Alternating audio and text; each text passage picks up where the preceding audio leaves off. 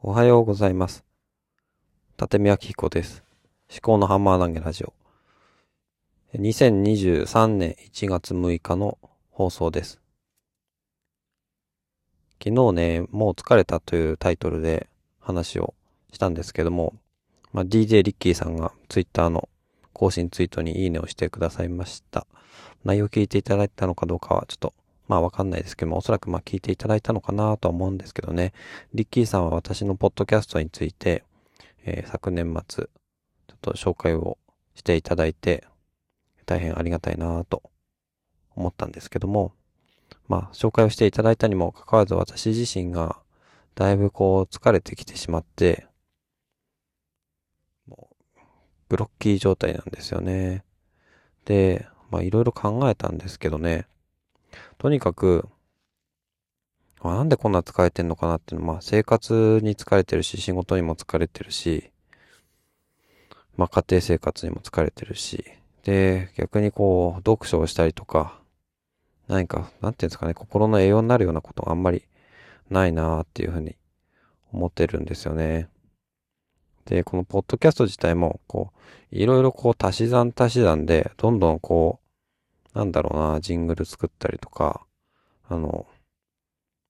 冒頭の挨拶作ったりとか、エンディングの挨拶考えたりとか、なんかこう、本筋ではないものをどんどんどんどんこう、ごちゃごちゃとつけていって、この、元々の目的である自分の考えとか、えー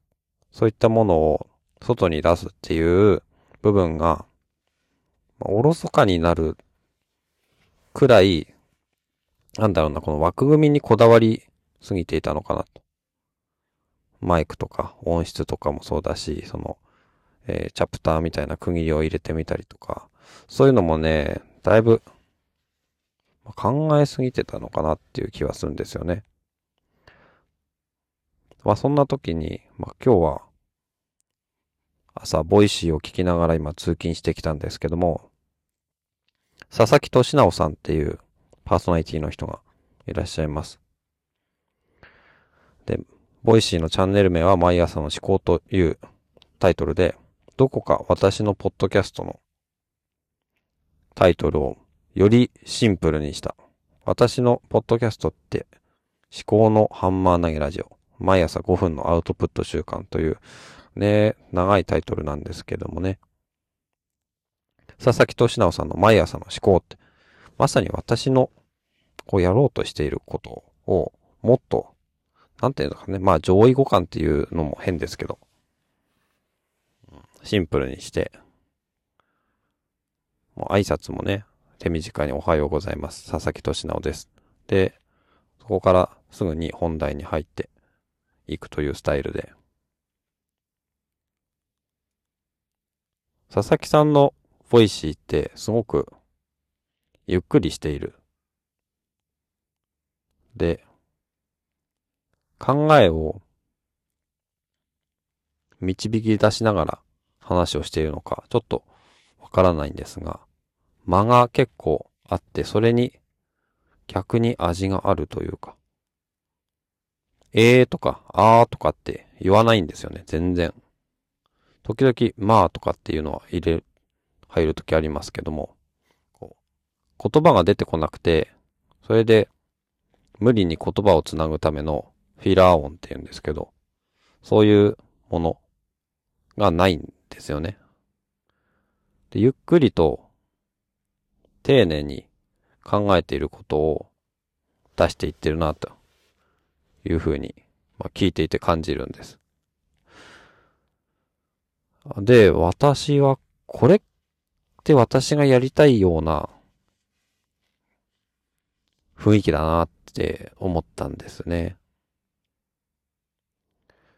じゃあ、まあどうすればいいのかっていうと、やってみればいいわけですね。今日の話は、そうですね。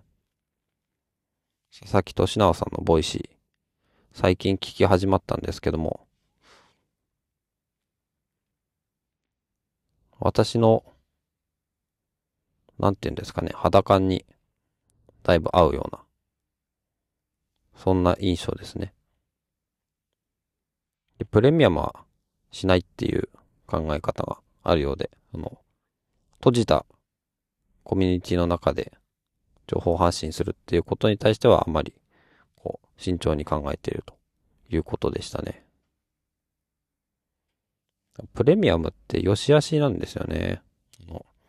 プレミアムリスナーだけとこう、密な関係を、密な関係とまでは言えないかもしれないですけども、プレミアムリスナーには話してることとか、そうじゃなくて、一般の、この、一般放送通常放送。分かれると、うん、どうなんでしょうね。まあ、荒木さんみたいな、荒木宏之さんみたいに、プレミアムの方では、こう、超雑談とかね、そう、そういう、その、話とかだったりすると、なんかもっと荒木さんのことを知りたい人だけ、